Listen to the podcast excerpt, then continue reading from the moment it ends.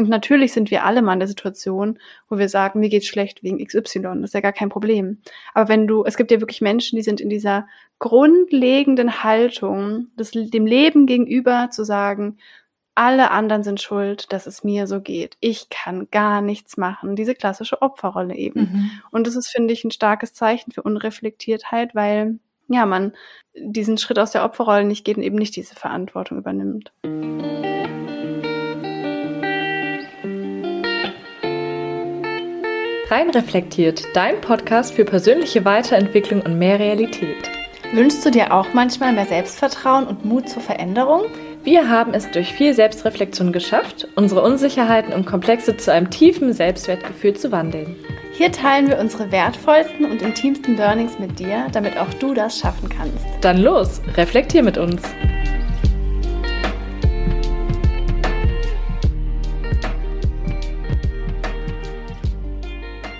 Hallo ihr Lieben, so schön, dass ihr wieder da seid zu einer neuen Podcast-Folge. Ich bin Caro. Und ich bin Sarah. Und heute sind wir wieder zurück mit einer regulären Podcast-Folge zusammen. Und zwar sprechen wir über zehn Anzeichen, an denen ihr erkennen könnt, dass ihr selbst reflektiert seid. Dafür hattet ihr wieder in unserer Instagram-Story abgestimmt. Und ganz wichtig dabei ist uns zu sagen, dass es keine festen Regeln sind. Das sind einfach Dinge, die uns selbst aufgefallen sind also es bedeutet nicht, dass man nur durch diese Anzeichen reflektiert ist. Wir möchten euch einfach aufzeigen, welche positive Wirkung Selbstreflexion im Alltag haben kann. Wir freuen uns sehr, heute wieder die reguläre Folge aufzunehmen. Und diese nehmen wir auch wieder remote auf. Das heißt, ich sitze jetzt mittlerweile in meinem neuen Wohnzimmer. Ich bin jetzt gerade vorgestern umgezogen. Und deshalb hatte ja Caro so schön letzte Woche die Stellung gehalten und eine besondere Podcast-Folge für euch rausgebracht. Und ja, wir möchten jetzt erstmal gerne sagen, was Selbstreflexion eigentlich für uns genauer bedeutet, wie die Definition für uns aussieht. Und danach kommen wir schon zu den zehn Anzeichen, an denen ihr erkennen könnt, ob ihr schon selbst reflektiert seid oder wie man vielleicht auch selbstreflektierter werden kann. Selbstreflexion bedeutet für mich ganz konkret, dass man in der Lage ist, sein eigenes Verhalten zu reflektieren, also zu verstehen, wie wirke ich auf jemand anderes und anschließend mit der eigenen Wirkung vielleicht auch etwas an seinem Verhalten zu verändern. Mhm, total spannend, sehe ich genauso. Und Wikipedia sagt dazu, dass Selbstreflexion quasi die Reflexion über die eigene Person ist. Das ist eine Tätigkeit, über sich selbst nachzudenken und das Denken, Fühlen und Handeln zu analysieren mit dem Ziel, dass man mehr über sich selbst erfährt und sich dann eben auch kritisch hinterfragt, um ja, dieses Ziel zu verfolgen, dass man da vielleicht noch sich weiterentwickeln kann. Worum hier der Podcast auch geht und wie wir auch den Namen gewählt haben. Deswegen richtig schön, dass wir diese Folge jetzt machen, um dann nochmal richtig drauf einzugehen. Und ich kann ja mal mit dem ersten Anzeichen äh, meiner Meinung nach äh, beginnen. Und zwar ist so die Grundlage für mich für Selbstreflexion, dass man eine Verantwortung für sich selbst übernimmt, für die eigenen Gedanken, Gefühle und das eigene Handeln, weil nur dann ist man, glaube ich, in der Lage, sich selbst zu reflektieren, wenn man wirklich erkennt, hm, meine Gefühle kommen aus mir heraus und ich versuche jetzt mal zu beobachten, was da in mir los ist, warum das vielleicht so ist und ja, dass man da so ein bisschen aus der Opferrolle rauskommt, was wir auch schon oft gesagt haben und einfach sagt, ich bin für mich selbst verantwortlich und schau mir jetzt mal an, was da drinnen so alles los ist. Finde ich richtig schön, weil man auch nur dann letztendlich an einer Situation etwas verändern kann. Uh. oh Ich habe gerade so einen richtigen, ich habe gerade so eine richtige Gehirnexplosion. Okay. Wow, nach zehn Minuten schon. Mir fällt gerade in der Sekunde auf, dass in dem Wort Verantwortung ja auch das Wort Antwort steckt. Mhm. Dass man quasi die Antwort selbst auf etwas finden kann, also auf eine Frage oder zum Beispiel auch die Antwort für ein Problem, welches mir vorliegt. Mhm. Wenn ich beispielsweise unzufrieden in meinem Job bin und dann die Verantwortung dafür übernehmen möchte, etwas an der Situation zu verändern, dann schaffe ich das ja auch schon, indem ich reflektiere, in was für einer Situation ich mich gerade befinde und dann überlege, was könnte jetzt die Lösung, was könnte jetzt die Antwort dafür sein. Und in dem Moment habe ich ja die Verantwortung für mein Problem übernommen, also für die Situation selbst. Und Selbstverantwortung beispielsweise, da steckt ja auch schon das Wort selbst drin, wie bei Selbstreflexion auch schon. Also super wichtiger Punkt. Ich habe noch nie über das Wort Verantwortung so nachgedacht. Das ist wirklich total spannend, dass man sich verantwortet. Also mhm. meine Antwort selbst gibt, wie du gerade gesagt hast, auf mhm. alles, was irgendwie bei einem auch vorgeht, aufs Leben auch so ein bisschen, aufs eigene Leben. Mhm. Für etwas selbst zuständig ist. Das hängt ja mhm. wahrscheinlich auch ein bisschen so damit zusammen, ne? Man verantwortet etwas, sagt man ja, glaube ich, auch in anderen Bereichen. Hm, ich verantworte das und das Thema auf Arbeit beispielsweise. Mhm. Also ich bin dafür zuständig. Und genauso bin ich dann auch bei der Verantwortung, also für mich selbst zuständig. Ich bin dafür zuständig, wie es mir geht. Mhm. Und nur ich habe selbst Einfluss darauf. Absolut. Und dabei wird auch wieder dieser Unterschied zur Schuld klar. Mhm. Weil ich glaube, mhm. das wird oft missverstanden, dass da Menschen sagen, soll das jetzt heißen, ich bin schuld, dass es mir so geht? Nein, aber du hast die Verantwortung über das Gefühl. Mag mhm. sein, dass eine andere Situation dich getriggert hat oder das ausgelöst hat, aber das Gefühl ist in dir. Und es ist nicht deine Schuld, aber es ist deine Verantwortung, darauf eine Antwort im Sinne von eine Lösung oder einen Umgang damit zu finden, weil es ist in dir. Das muss keine andere Person machen. Mhm. Und wie wir schon so oft gesagt haben, es hilft eben auch nicht, darauf zu warten, dass eine andere Person das macht, weil es womöglich niemals passiert. Also es kann sein, dass du ewig darauf wartest, dass sich etwas an deiner Situation verändert oder dass du dir wünschst, dass eine andere Person sich verändert. Dieses Thema hatten Caro mhm. und ich mhm. gerade vor unserer Podcast-Folge. Aber es wird vielleicht auch immer nur ein Wunsch bleiben, weil du nicht beeinflussen kannst, was jemand anderes macht oder wie eine andere Situation ist. Es sei denn, du selbst versuchst, etwas in dir oder in der Situation zu verändern. Absolut. Und das ist, finde ich, auch so ein Anzeichen dafür, dass jemand unreflektiert ist, ohne das jetzt abwerten zu wollen. Also es geht hier nicht darum, irgendwie zu sagen, man ist besser, wenn man reflektiert ist. Es ist einfach nur eine Feststellung. Und natürlich sind wir alle mal in der Situation, wo wir sagen, mir geht's schlecht wegen XY. Das ist ja gar kein Problem. Aber wenn du, es gibt ja wirklich Menschen, die sind in dieser grundlegenden Haltung, das, dem Leben gegenüber zu sagen, alle anderen sind schuld, dass es mir so geht. Ich kann gar nichts machen. Diese klassische Opferrolle eben. Mhm. Und das ist, finde ich, ein starkes Zeichen für Unreflektiertheit, weil, ja, man diesen Schritt aus der Opferrolle nicht geht und eben nicht diese Verantwortung übernimmt. Mhm. Genau, wie du sagst, auch mit dem, dass man diesen Schritt da rausgeht. Also, du hast ja gerade auch schon gesagt, es ist völlig normal oder auch okay, wenn man mal sozusagen die Schuld vielleicht bei jemand anderes sucht, aber eben nicht dauerhaft, nicht mhm. immer.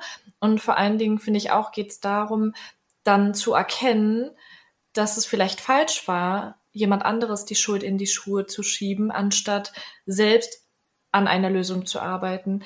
Also ich selbst kenne es auch, wenn ich jetzt in extrem Stresssituationen bin, bin ich aktuell, weil zwei Jobs, Umzug und es gab jetzt einfach so, so viele Veränderungen und auch noch so viel zu tun, dann ertappe ich mich auch dabei, wie ich mich manchmal noch in so einer kleinen Opferrolle befinde oder wie ich dann auch die Schuld mal bei jemand anderes suche, dass ich so gestresst bin.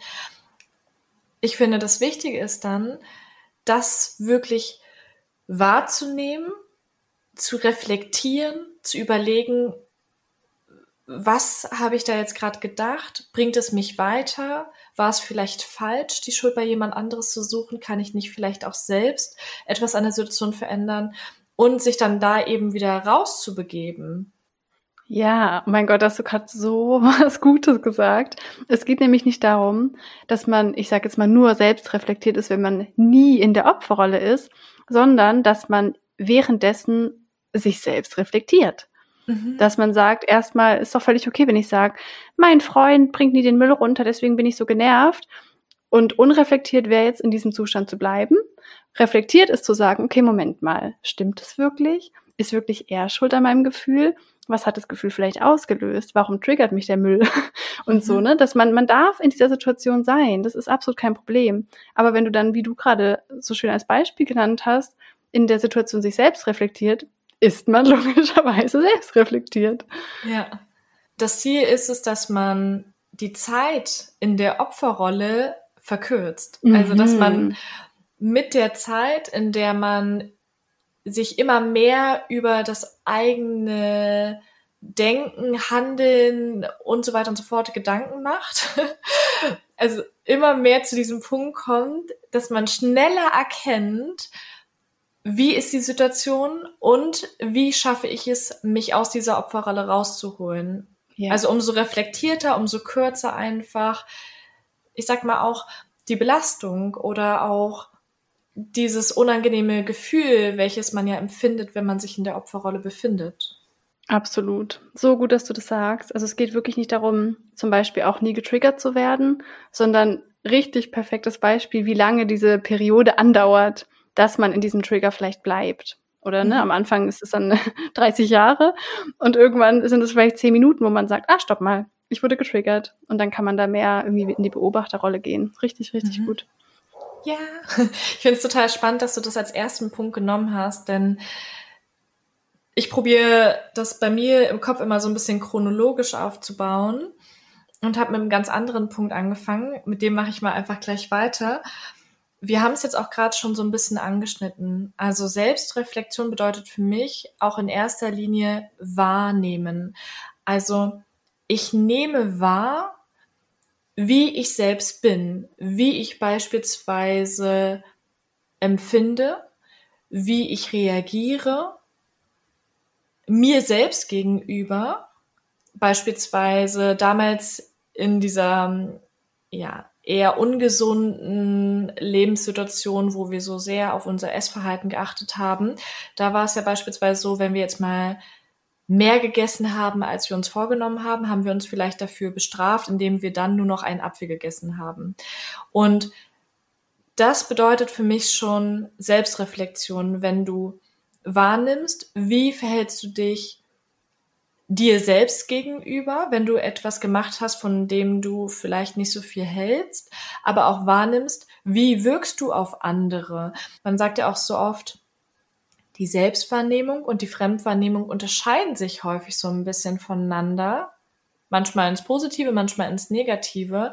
Und das erstmal zu erkennen, denn ich finde, mit der Wahrnehmung fängt alles an. Du musst erstmal wahrnehmen, beziehungsweise dir über etwas bewusst werden, bevor du verstehen kannst, warum du so empfindest oder dann auch später so handelst. Also ist das für mich immer so der erste Schritt, und wie kann man das erreichen, wenn man das jetzt noch nicht so geschafft hat?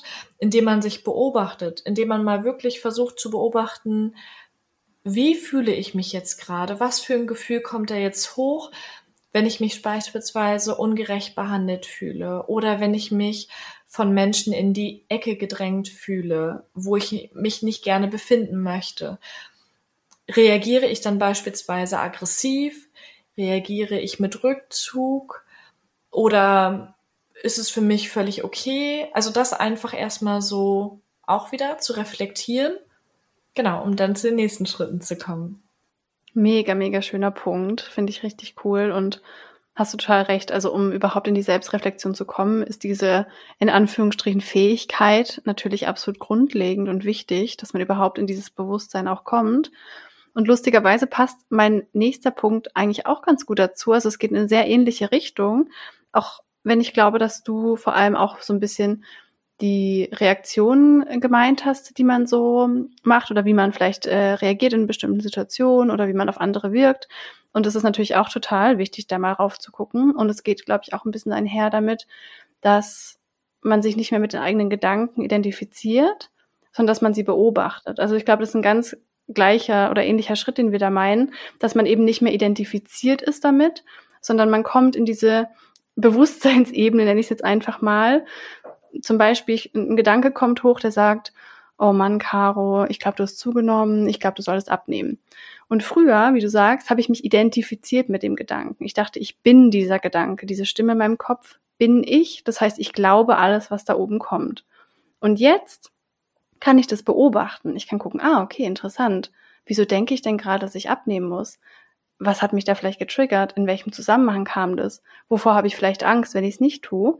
Dass man eben, wie du sagst, ähm, diese Fähigkeit entwickelt, die eigenen Gefühle und Gedanken zu beobachten, statt sich damit zu identifizieren. Ich glaube, das ist ein ganz wichtiger Schritt. Und ich frage mich ehrlich gesagt manchmal, ob man diesen Schritt mh, hm, herbeiführen kann oder mhm ob der einem irgendwie passieren muss, sage ich jetzt mal.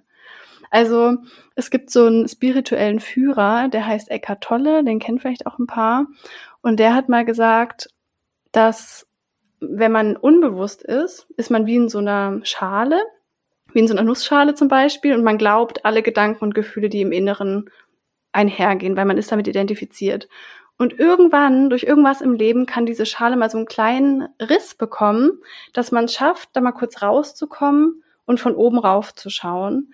Und dass es für diesen Riss manchmal Herausforderungen im Leben braucht oder auch Krisen oder schwere Zeiten. Und dass er als spiritueller Lehrer zum Beispiel es nicht zu jemandem gehen kann und sagen, hey, jetzt sei doch mal kurz bewusst, weil das bei manchen nicht einfach so von außen herbeiführbar ist, und ich weiß natürlich nicht, ob das stimmt, aber ich finde es einen interessanten Gedanken, ob vielleicht das Leben einem manchmal auch dazu verhelfen will, dass man in diese Position kommt.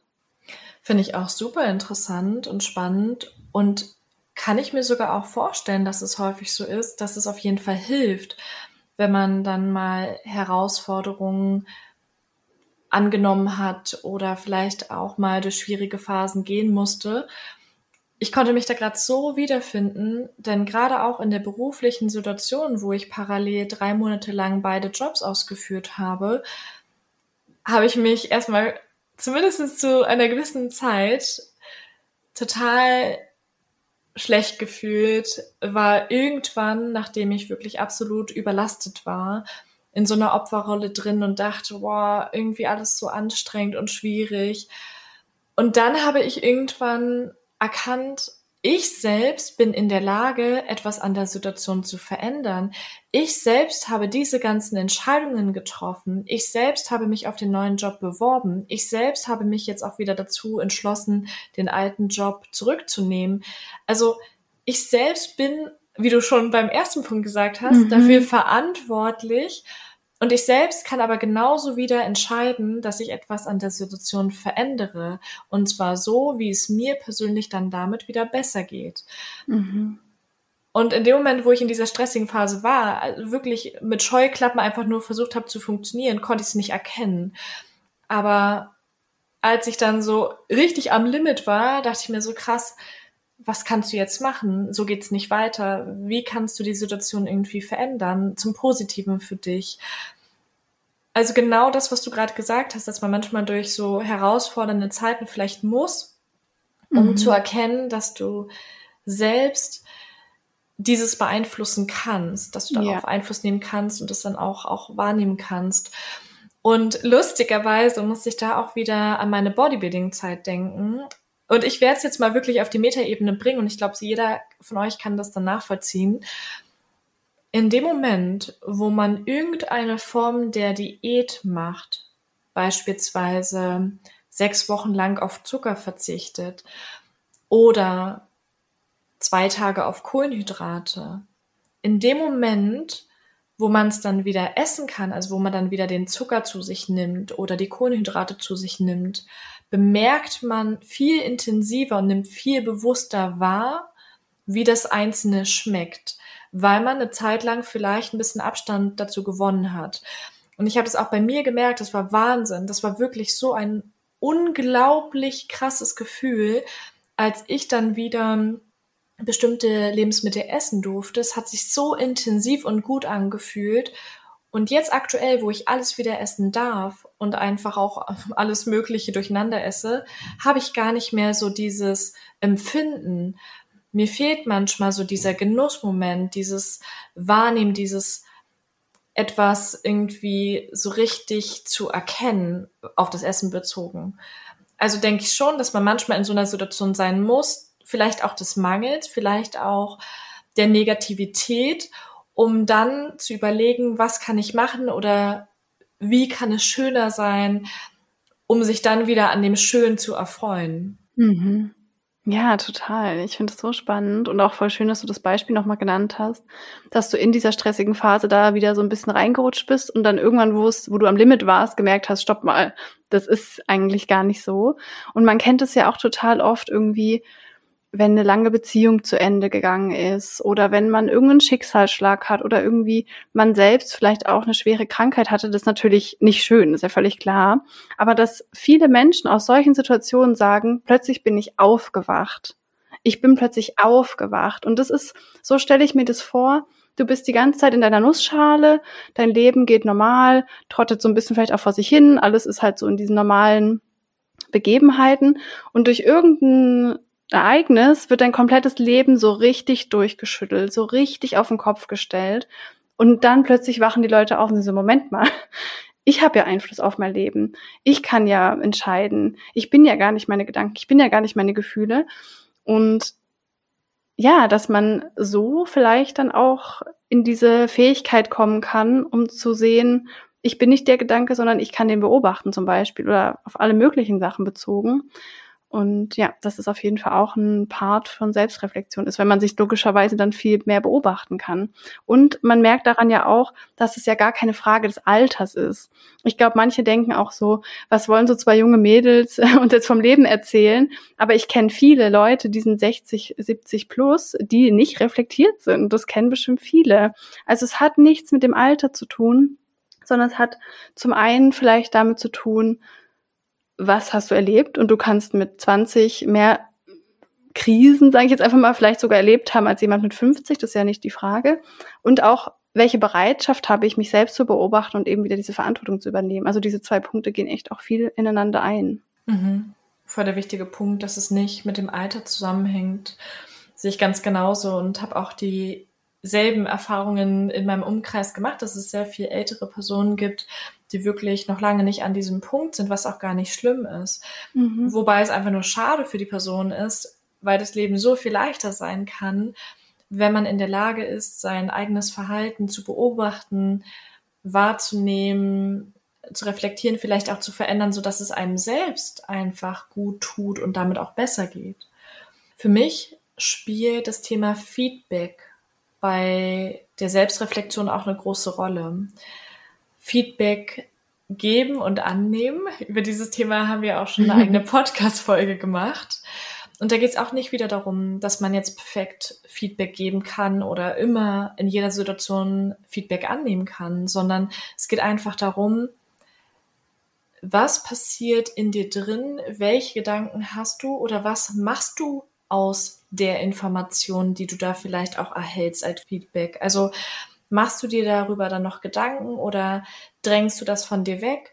Beispielsweise, wenn jemand jetzt zu mir sagt, Sarah, du bist gerade so gestresst oder hm, du wirkst schneller mal genervt, jetzt in so einer Umzugssituation, dann höre ich es mir erstmal an, mache mir darüber Gedanken, reflektiere mein Verhalten und überlege, wie habe ich jetzt in welcher Situation reagiert? War irgendwas verhältnismäßig irgendwie unangenehm oder vielleicht auch hm, unfair der anderen Person gegenüber? Woran lag es jetzt? Lag es vielleicht an meinem Stresspensum oder an einer anderen Situation? Und was mache ich jetzt mit der Information, wenn ich das jetzt reflektiert habe? Möchte ich das zukünftig verändern?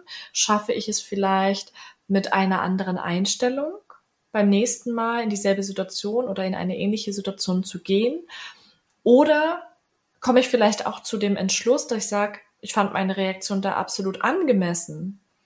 Also einfach auch so, was mache ich mit dem Feedback, was ich bekomme, dass man die Sachen nicht einfach nur hört und dann auf Durchzug stellt, hier rein, da raus, sondern dass man sich wirklich im Nachgang nochmal Gedanken darüber macht, ist es etwas, woran ich arbeiten kann oder ist es etwas, was ich jetzt erstmal so für mich stehen lassen möchte.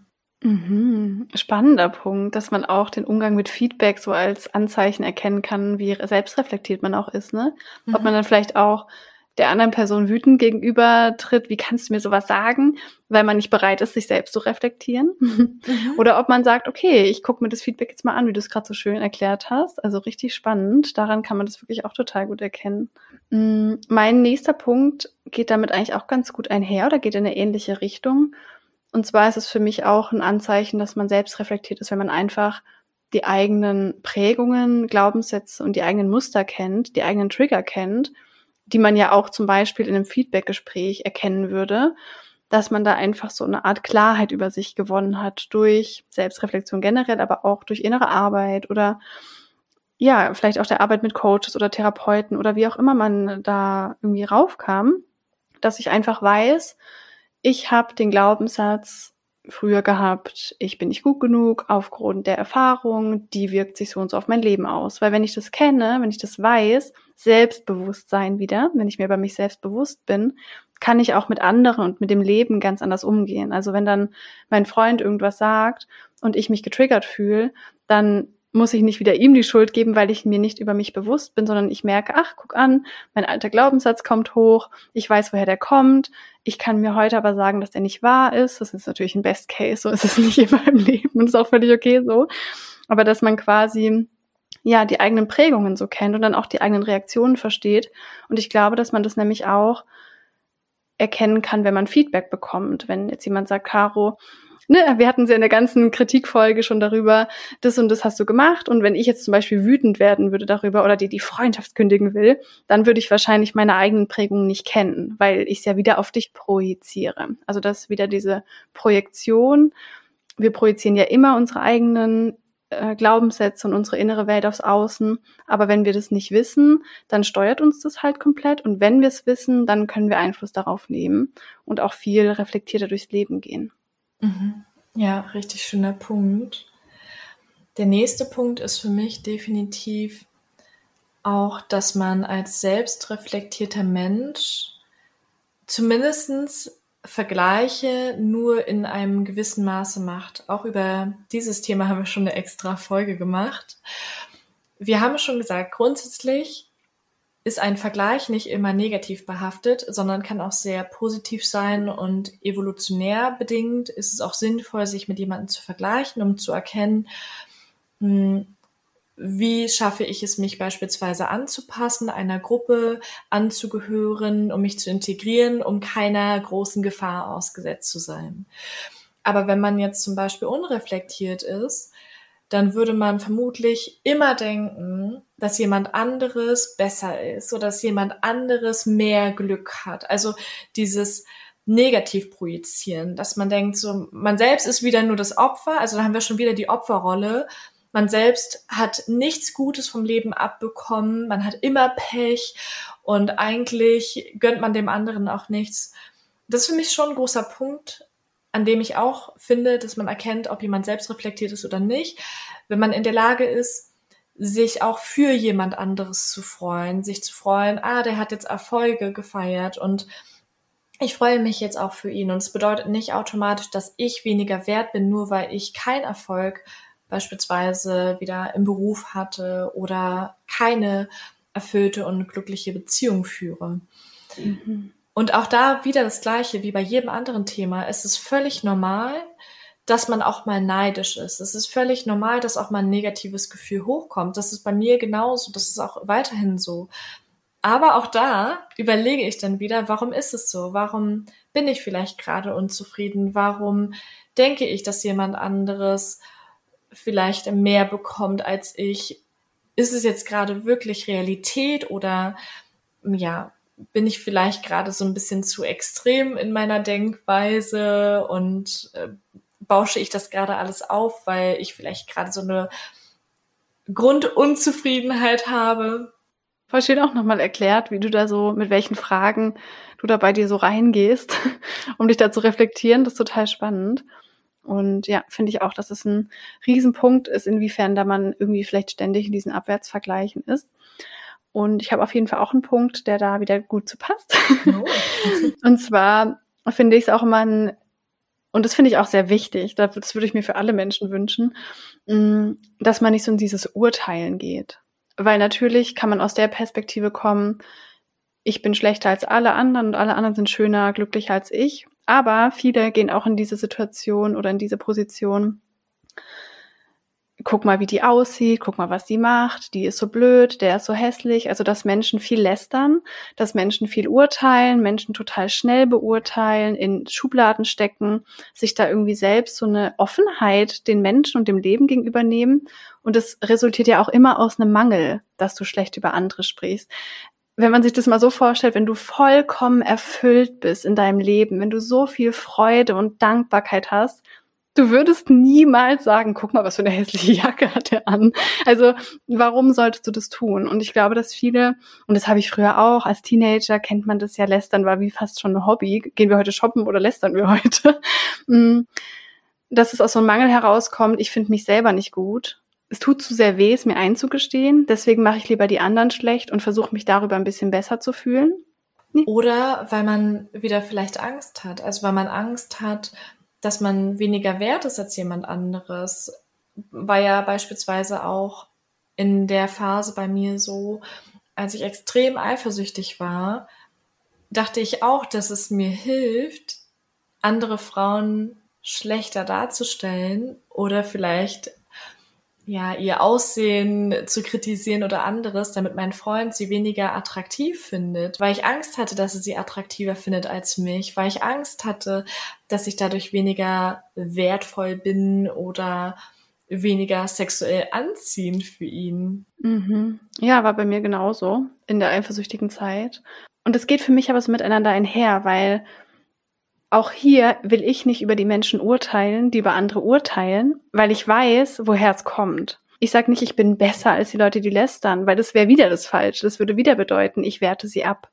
Sondern für mich bedeutet Selbstreflexion und damit vielleicht auch so ein bisschen Bewusstsein oder vielleicht auch so ein bisschen spiritueller dieses, ich möchte allen Menschen eine grundlegend wertschätzende Haltung gegenüber einnehmen, egal was die tun, egal was sie für Einstellungen haben, weil ich nicht weiß, woher die kommen. Ich weiß nicht, was ein Mensch gerade durchmacht. Ich weiß nicht, aufgrund welcher Ängste, welcher Selbstzweifel oder welchen Mangelgefühlen der jetzt über schlecht über andere redet. Das bedeutet nicht, dass ich es gut finde, dass er es tut, aber dass man einfach nicht diesen Drang hat, sich irgendwie als besser oder schlechter darzustellen, nicht ständig zu urteilen, sondern Menschen erstmal so sein lässt, wie sie sind, weil man erkennt, dass wir alle unseren Rucksack tragen. Wir alle, alle, alle, ausnahmslos alle Menschen agieren aus unseren Prägungen heraus. Und du weißt bei den meisten Menschen nicht, was sie durchgemacht haben, was sie gerade beschäftigt. Deswegen ist es absolut fatal, irgendwie da zu urteilen. Und ich glaube, dass wenn du wirklich mit dir selbst auch mehr im Reinen bist und bei dir selbst erkannt hast, aus wie vielen alten Überzeugungen heraus du oft unbewusst reagiert hast, kannst du auch anderen nicht mehr böse sein, weil du weißt, ich war selber so. Und aus dieser Reflektiertheit heraus glaube ich, dass man dann automatisch einfach weniger Drang zum Urteilen hat. Ja, richtig schöner Punkt. Und wie du schon sagst, als Außenstehender weiß man ja manchmal gar nicht genau, welche Prägungen jemand hat oder welche Situation derjenige vielleicht auch schon mit einer anderen Person hatte. Da nehme ich mal ein ganz konkretes Beispiel. Ich glaube, jeder von euch kann das in irgendeiner Form nachvollziehen. Der Familie gegenüber wirkt man ja manchmal etwas kühler oder vielleicht auch mal schneller gereizt.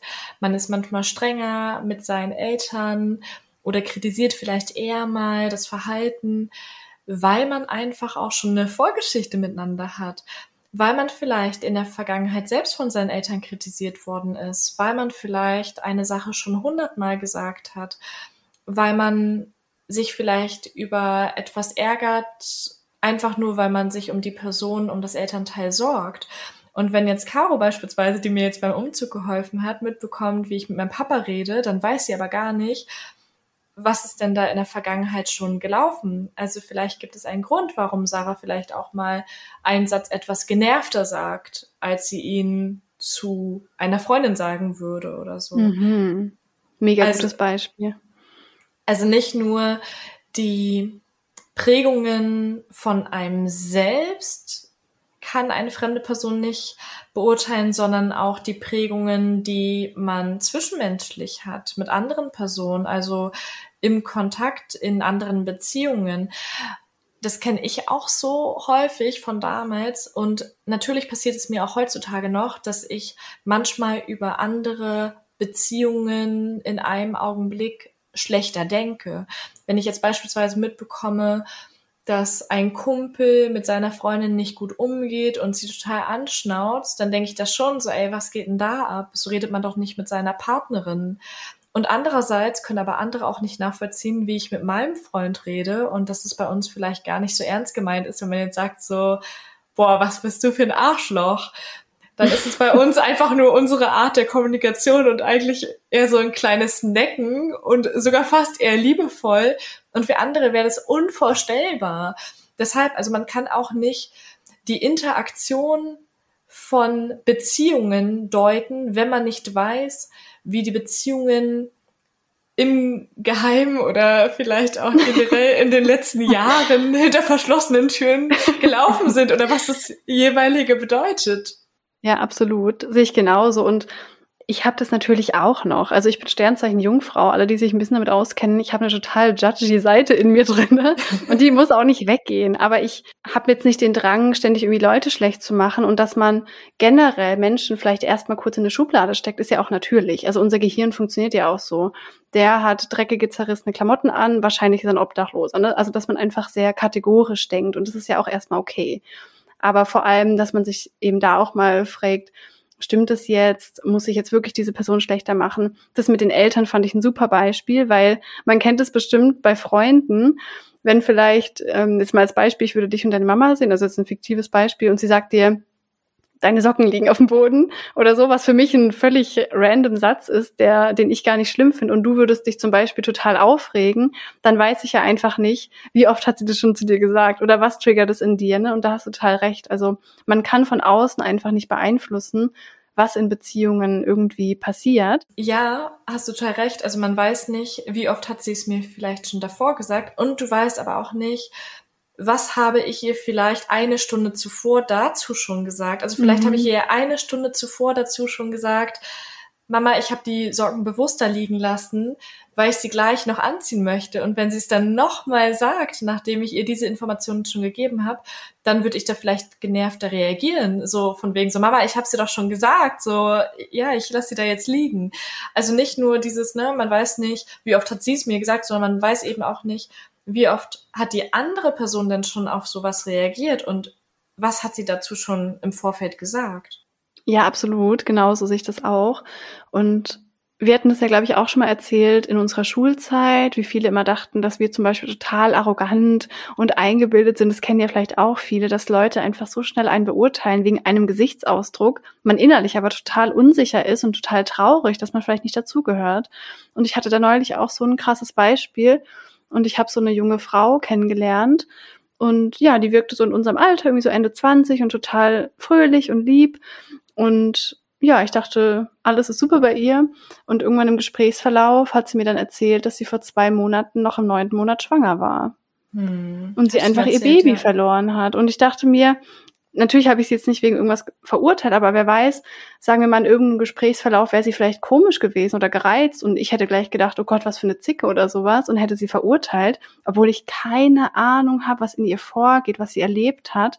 Und damit macht man der anderen Person das Leben natürlich auch schwerer, aber man verschließt sich irgendwie auch so davor, ja, irgendwie die Menschen auch kennenzulernen oder mehr über sie zu erfahren, sondern stempelt sie sofort ab und das finde ich halt irgendwie auch so schade, so für das Zusammenleben der Menschheit.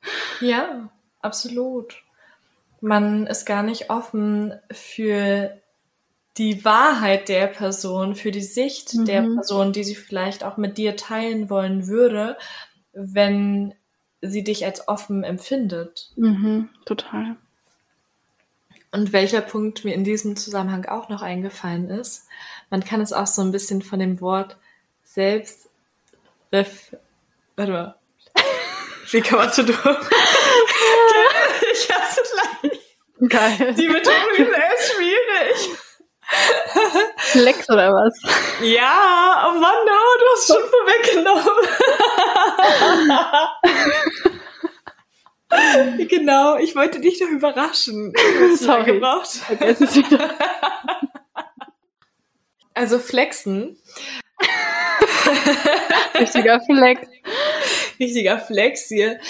Ja, also ich finde, als besonders selbstreflektierter Mensch hat man in der Regel auch seltener das Bedürfnis, flexen zu müssen. Also Mm. sich immer über andere Personen stellen zu müssen oder immer wieder im Mittelpunkt sein zu wollen.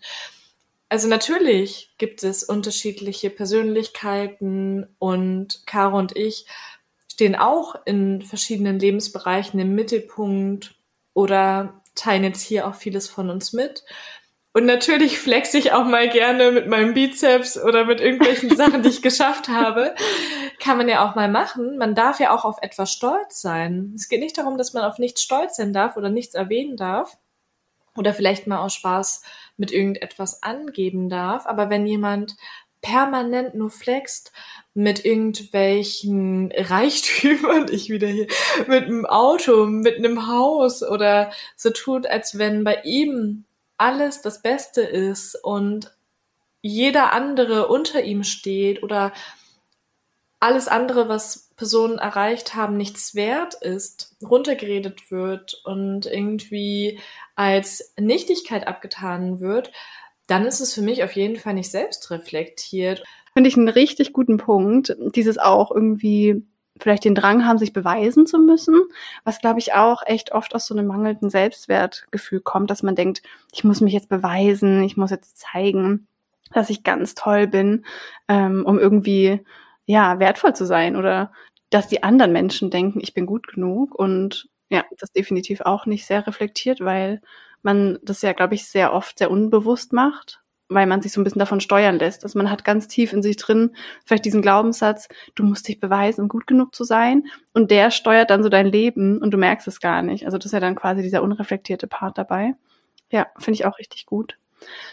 Was ich noch als Punkt aufgeschrieben hatte, war, dass man das eigene Leben nach den eigenen Werten lebt und sich nicht aus Angst nur den Idealen von anderen Menschen oder der Gesellschaft unterordnet.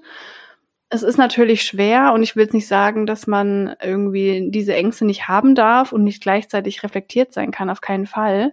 Aber ich glaube, dass wenn man reflektiert ist und eben mal aus dieser Nussschale ausbrechen konnte, was wir vorhin gesagt haben, dass man dann auch erkennt, Moment mal, diese Sachen, die die anderen Leute mir sagen, die sind gar nicht gesetzgegeben. Also es ist gar nicht eine universell geltende Regel, dass ich einen perfekten Lebenslauf haben muss. Haben wir auch schon in der Verbrenn dein Lebenslauf-Folge geschrieben, äh, besprochen. Und dass man sich dann da quasi auch erlaubt zu gucken, was will ich eigentlich? Und auch erkennt, es ist mein Leben, da auch wieder ein bisschen mit der Verantwortung mit rein. Ich entscheide, was mit meinem Leben passiert. Ich habe es in der Hand.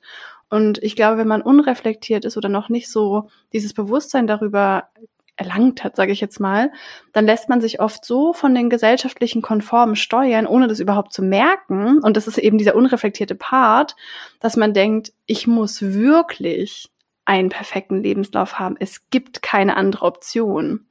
Und das, man kann natürlich sagen, ich persönlich entscheide mich dafür, dass ich den perfekten Lebenslauf will, dass ich ein Studium mache, eine Ausbildung mache und so weiter. Das ist völlig in Ordnung.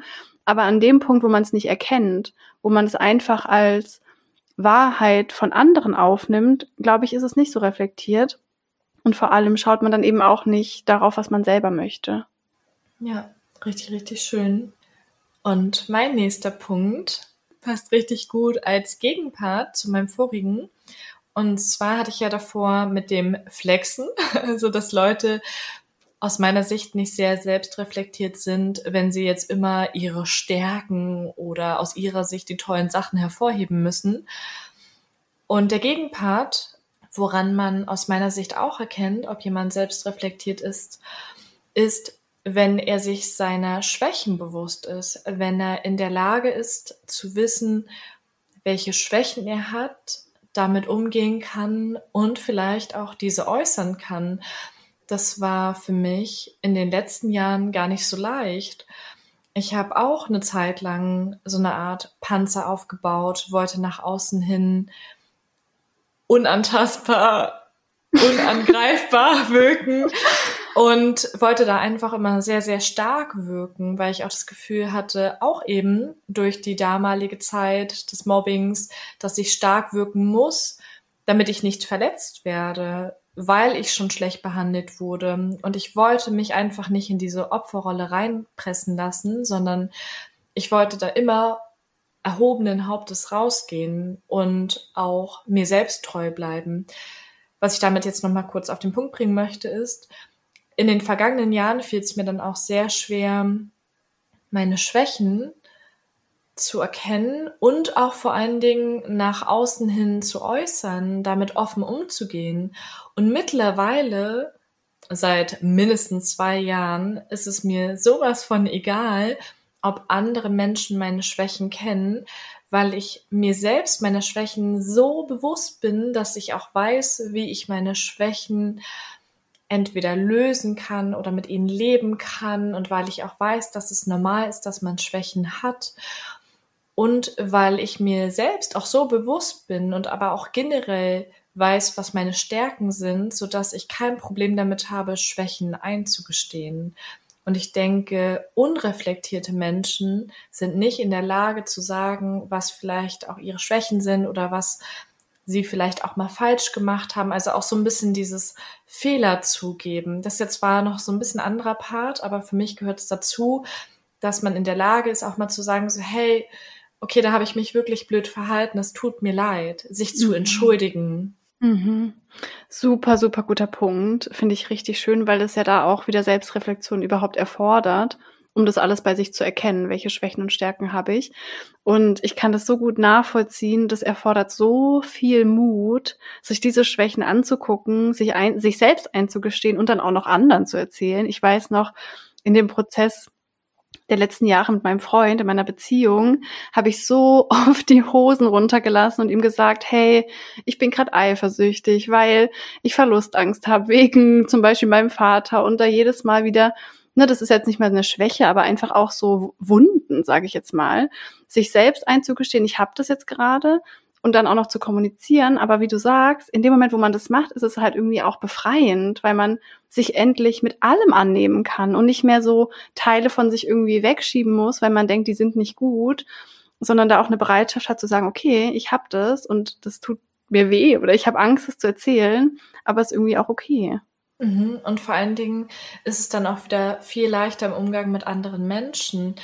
Denn Menschen, die dir nahestehen, können dann viel besser mit dieser Information umgehen. Also wenn jetzt zum Beispiel, wie du auch gerade als Beispiel genannt hast, der Freund weiß, okay, ich bin eifersüchtig, vielleicht auch aus den und den Erfahrungen heraus, weil ich in meiner vorherigen Beziehung betrogen worden bin oder weil ich Angst habe, dich zu verlieren, also, also ein Verlustgefühl habe. Wenn der andere das weiß, dann kann er doch viel besser mit dir umgehen, triggert dich vielleicht im besten Falle auch weniger. Oder kann auch besser einfach nachvollziehen, wenn du dich vielleicht in bestimmten Situationen unangemessen aus seiner Sicht verhältst, weil er dann weiß, es hat nichts mit ihm zu tun, sondern mit dir. Mhm. Und wenn es dann Situationen gäbe, die extrem viel Konfliktpotenzial gehabt hätten, können diese Situationen dadurch auch vermieden werden, in dem Moment, wo man weiß, was sind die Schwächen der anderen Person oder auch wie Caro und ich auch in der Folge Kritiker drüber gesprochen haben oder Kritik geben, wenn wir voneinander wissen, dass wir eher auf dem Appellohr hören oder Kritik vielleicht so ein bisschen sensibler aufnehmen und uns das eben nicht so egal ist oder wir es vielleicht eher auf uns beziehen, dann kann man doch auch in der Freundschaft viel besser mit der anderen Person umgehen und mhm. weiß, die Kommunikation ganz anders zu handeln. Absolut, hast du so gut gesagt. Und das ist ja auch ein Punkt, warum wir diesen Podcast haben, glaube ich, oder warum dieses Thema uns so am Herzen liegt, weil Selbstreflexion ist definitiv nicht immer leicht. Also es ist manchmal total schwer und total schmerzvoll, sich Sachen anzugucken und sich selbst zu reflektieren und selbst die Verantwortung zu übernehmen. Aber im Großen und Ganzen macht es das Leben einfach besser.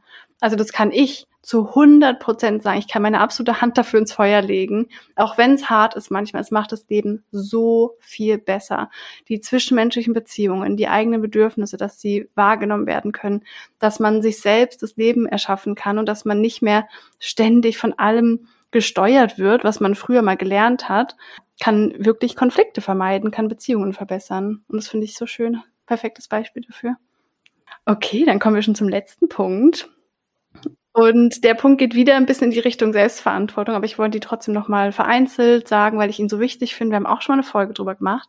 Und zwar finde ich Vergebung auch ein total wichtiges Thema, weil ich nehme jetzt nochmal das Beispiel meinem Vater, hatte ich ja auch schon in der einen Folge erzählt.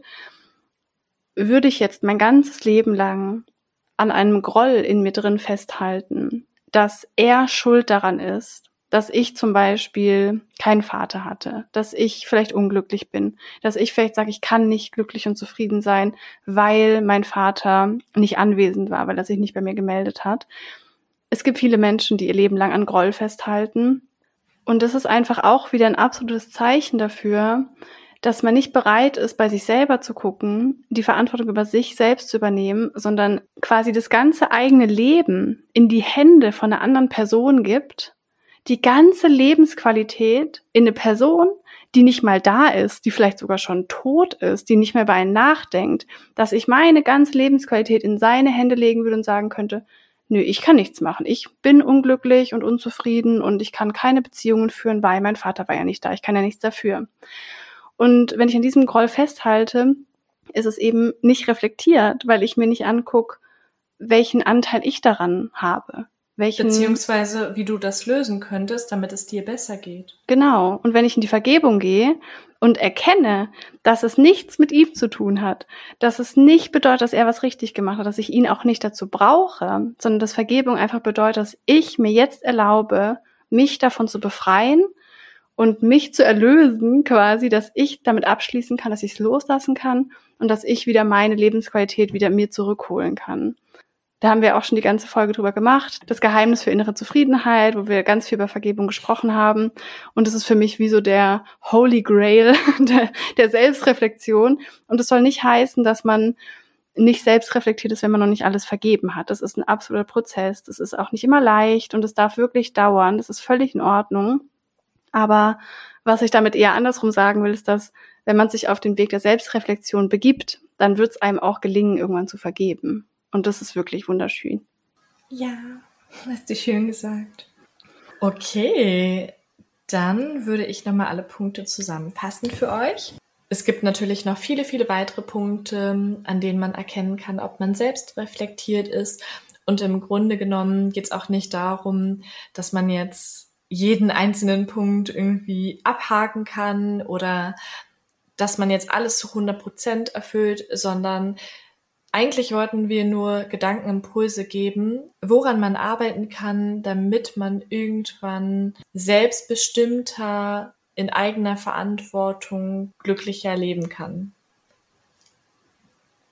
Dafür fasse ich nochmal alle Punkte kurz zusammen. Also der erste Punkt war Eigenverantwortung übernehmen. Verantwortung, Antwort steckt da drin, haben wir gesagt. Dann der zweite Punkt, sich beobachten, wahrnehmen, also sein eigenes Verhalten, seine Gefühle, welche Gefühle habe ich in welcher Situation oder vielleicht auch, wie wirke ich auf andere. Dritte Punkt war Feedback annehmen und geben. Also, was mache ich dann letztendlich mit dem Feedback? Lasse ich es einfach nur irgendwie hier rein, da raus und gleiten? Oder ähm, probiere ich dann wirklich auch nochmal darüber nachzudenken, zu überlegen, was kann ich jetzt mit dem Feedback erreichen? Kann ich vielleicht etwas verändern? Oder möchte ich das auch nicht? Der vierte Punkt war, Prägungen erkennen und auch zu überlegen, welche Glaubenssätze habe ich vielleicht, weshalb handle ich in bestimmten Situationen so und wie kann ich diese auflösen.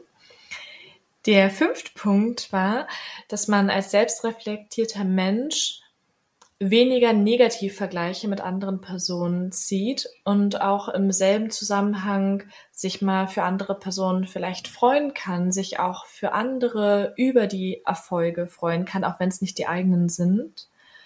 Der sechste Punkt, nicht zu urteilen, also generell nicht immer alles zu bewerten. Dann der nächste Punkt, flexen.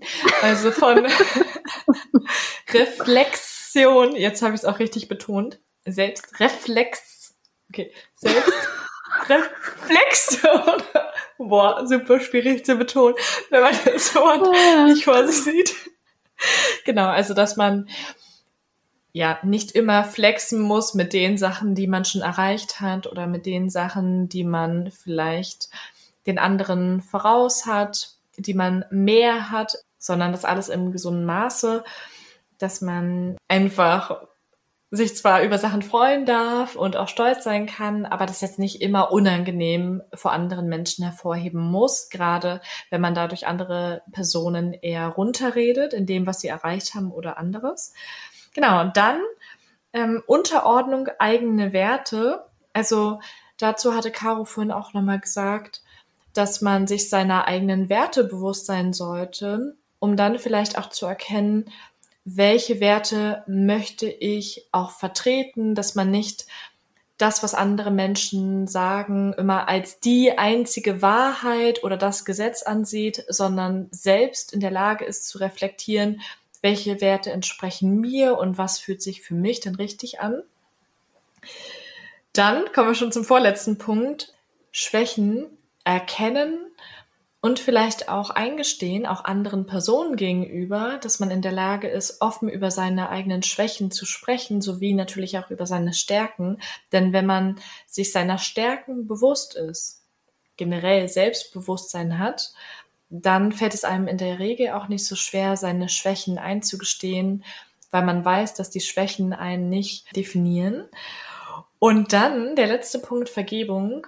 Dazu hatte Caro auch nochmal gesagt, dass in dem Moment, wo man sich auf den Prozess der Selbstreflexion begibt, sich einfach immer mehr reflektiert, man automatisch auch irgendwann zu dem Punkt der Vergebung kommt und ja, dann irgendwann vielleicht auch bemerkt, dass man da die Selbstverantwortung oder die Eigenverantwortung übernehmen kann, um ein glückliches Leben zu führen, indem man jemand anderes vergibt. Und es gibt auch verschiedene Modelle, wie man Selbstreflexion beispielsweise lernen kann oder überhaupt erstmal zu dem Schritt dann der Selbstreflexion kommt. Und einige Punkte davon haben wir jetzt schon bei der Aufzählung immer mal wieder genannt. Also der erste Schritt in diesem Kreislauf ist bewusst machen, wie etwas ist, warum etwas ist oder auch wie etwas vielleicht für einen persönlich sein soll dann erkennen, der nächste Schritt im Kreislauf. Nachdem man das erkannt hat, sollte man analysieren, also warum fühle ich mich schlecht oder weshalb habe ich in einer Situation vielleicht ein bisschen sauer reagiert und wie kann ich das verbessern? Also dann gleich schon der Lösungsweg. Und der vierte Schritt in diesem Kreislauf, und dann schließt sich dieser Kreis auch wieder, ist das Umsetzen, dass man im nächsten Augenblick, nachdem man erkannt und analysiert hat, versucht umzusetzen, was man daraus gelernt hat oder die Lösung umzusetzen, damit es beim nächsten Mal vielleicht anders gelingt, besser gelingt oder man vielleicht auch erstmal ausprobieren kann, wie hätte ich in einer Situation entspannter reagieren können, hätte es mir geholfen, wenn ich einmal kurz durchatme, bevor ich gleich reagiere oder anderes. Und falls ihr euch jetzt die ganze Zeit gefragt habt, wie ihr es denn nun schaffen könnt, euch auch wirklich im Alltag zu reflektieren, ist ja manchmal irgendwie schwer, da Zugang zu bekommen, wollten wir jetzt nochmal kurz ein paar Tipps teilen, die wir selbst auch nutzen, die ich auch selbst nutze, um das wirklich in den Alltag zu integrieren den ersten Tipp finde ich wichtig, dass man sich immer wieder Zeit nimmt, ohne Ablenkung, nur für sich selbst. Also nicht am Handy ist, nicht Fernsehen guckt, nicht auch kein Buch liest oder mit anderen telefoniert, sondern wirklich mal mit sich alleine ist. Und ich glaube, viele von uns haben davor so ein bisschen Angst oder vielleicht kennt man das, wenn man irgendwie auf einer Berghütte ist und mal diese Stille aushalten muss, wie schwer das eigentlich ist, weil wir das gar nicht mehr gewöhnt sind. Aber in dieser Stille dürfen dann auch manchmal Sachen hochkommen, die wir sonst im Alltag so wegdrücken, die aber total wichtig sind und die uns eben auch helfen können, uns besser zu verstehen. Also da immer mal wieder zu gucken, wann kann ich auch mal mit mir allein sein und vielleicht auch mal für einen Moment diese Ruhe aushalten. Mir persönlich hilft es da beispielsweise auch mal so Entspannungsmusik zu hören, ohne jetzt weitere Einflüsse, also ohne dass da jetzt noch irgendein Songtext oder etwas dabei ist oder ohne dass ich jetzt nebenbei schreibe oder so. Mir hilft es dann wirklich einen Spaziergang zu machen. Ich mache das auch manchmal komplett ohne irgendeine Musik oder ohne irgendeine Entspannungsmusik in diesem Fall aber jetzt für die Personen, die diese absolute Stille gar nicht aushalten können, wäre das vielleicht ein guter Mittelweg. Denn ich finde, Entspannungsmusik verhilft einem auch dazu, dass man seinen Gedanken mal freien Lauf lassen kann. Absolut, schöner Tipp, höre ich auch total gerne. Und ich finde da eben auch spazieren gehen oder auch natürlich Meditation kann da total hilfreich sein. Und der zweite Tipp, da hatten wir auch schon mal eine Podcast-Folge dazu gemacht, und zwar, wie deine Trigger dir helfen können bei deiner Persönlichkeitsentwicklung, weil Trigger sind natürlich unangenehm, aber die sind mega wertvoll, weil sie dir immer wieder zeigen, was bei dir selbst vielleicht noch angeguckt werden darf, geheilt werden darf. Also immer, wenn dich was triggert, ist es eigentlich was in dir selbst und das kann dir total helfen, da zu gucken, was da noch los ist, warum du gerade so reagiert hast, wenn du dann eben den Trigger bei dir erkennst und nicht auf die andere Person quasi schiebst dann finde ich es auch immer total hilfreich, Dinge aufzuschreiben, habe ich ja auch schon oft gesagt. Das kann man machen wöchentlich, monatlich, einmal im Jahr oder auch täglich, also wie man es gerne mag. Gerade wenn ich extrem viel im Kopf habe, viele negative Gefühle habe, dann finde ich es total schön, einfach alle runterzuschreiben, auch völlig ohne Struktur und habe danach immer viel mehr Klarheit darüber, kann mir das dann durchlesen und komme damit so ein bisschen in die Beobachterrolle. Also gerade wenn es einem schwerfällt, sich von den eigenen Gefühlen so ein bisschen zu distanzieren und die zu beobachten, finde ich das Aufschreiben immer total hilfreich. Und Sarah und ich haben ja zum Beispiel auch oft in Podcast-Folgen so eine Monatsreflexion gemacht und fanden es da auch mal total hilfreich, die letzten Wochen für uns zu reflektieren. Also wirklich sich auch aktiv hinzusetzen. Ich mache das auch gerne am Monatsersten zum Beispiel. Das kann man schriftlich machen oder einfach drüber nachdenken. Wie waren die letzten Wochen? Oder auch eine Jahresreflexion. Wie war das letzte Jahr für mich? Was habe ich gelernt? Was möchte ich vielleicht loslassen im neuen Monat? Oder welches Gefühl möchte ich haben? Also, dass man sich da auch so Reflexionsroutinen quasi einbaut. Und was ich dabei auch schön finde, was ich auch in meinem Leben gemerkt habe, so als letzter Tipp, dass man sich auch irgendwie ein Umfeld erschafft, das auch reflektiert, dass es auch an Persönlichkeitsentwicklung interessiert ist. Und wenn man da gerade keine Menschen im Umfeld hat, dann kann man einen Podcast hören, so wie unseren, und natürlich auch tausend andere oder Videos gucken oder Bücher lesen. Also zum einen Dinge konsumieren, die sich um diese Themen drehen, aber im Idealfall auch Menschen im eigenen Leben haben, die sich auch damit beschäftigen, weil das die Sache einfach viel leichter macht und man in Gesprächen da einfach immer viel weiterkommen kann. Und genau, das finde ich persönlich total hilfreich, da auch Freunde auch. zu haben. Mhm. Finde ich auch super, super wichtig. Und ich denke, dann kommen wir jetzt schon langsam zum Ende. Wir hoffen so sehr, dass ihr da ein paar Impulse für euch mitnehmen konntet, dass ihr vielleicht bei euch selbst auch noch mal ein bisschen reflektieren konntet. Und natürlich interessiert es uns wie immer sehr, welche Punkte bei euch vielleicht noch aufgekommen sind. Vielleicht ist euch noch was eingefallen, woran man Selbstreflexion auch erkennen kann. Dann schreibt uns das unbedingt auf Instagram reinreflektiert.podcast. Da freuen wir uns immer sehr, von euch zu hören. Und wie immer freuen wir uns auch, wenn ihr die Folge mit euren Freunden und Freundinnen teilt, wenn ihr jemanden kennt, dem die Folge weiterhelfen könnte. Oder über eine positive Bewertung bei iTunes. Und dann hören wir uns nächste Woche Mittwoch. Rein reflektiert. Rein reflektiert.